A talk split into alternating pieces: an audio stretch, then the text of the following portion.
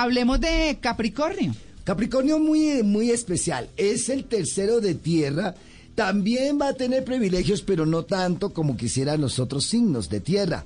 ¿Por qué? Capricornio es la tierra árida ya.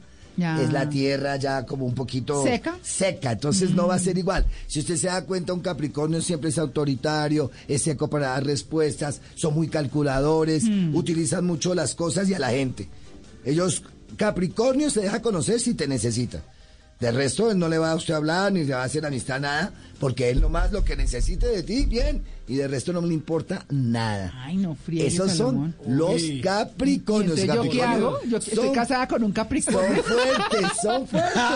Pero mire, le voy a decir una cosa, sí. María Clara, analícelo, verá que ha tenido que ser fuerte. Ahí el que le ha dado el equilibrio, usted, ¿y sabe por qué están ustedes? Mm. Porque si usted es agua, el elemento agua, ¿qué hace el agua alimentando? La tierra. Ah, bueno. Entonces a usted le ha tocado alimentar a esa persona desde todos los puntos de vista espiritual, ¿cierto? Mm. Anímicamente le ha dado esa fuerza. Entonces vino a complementar, porque son el agua con la tierra que complementa. Bueno. ¿Qué pasa para ustedes?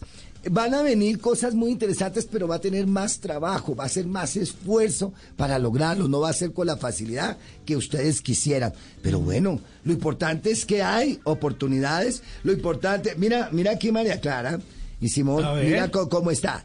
Tiene la- la- el pergamino ahí, tiene como la señal de triunfo, pero está en Ah, la sí, oscuridad. señor. ¿Sí la ve? Sí, a- atrás está oscuro. Mucho trabajo. Y mire aquí todo lo que las- las- la- los obstáculos que tendrá que ir pasando para poder ascender. Pero lo importante, Capricornio, es que lo vas a lograr.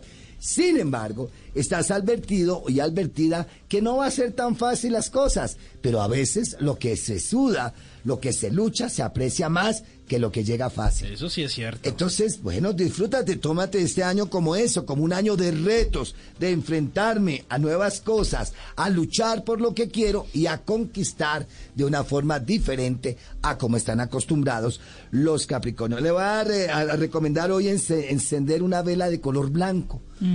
A cualquier hora del día, una vela blanca, enciéndela. ¿Por qué? Para que me dé claridad en los caminos que debo tomar y en las decisiones que debo tomar en este nuevo año. Capricornio. Yo me quedé pensando, cuando me saluda Douglas porque me necesita?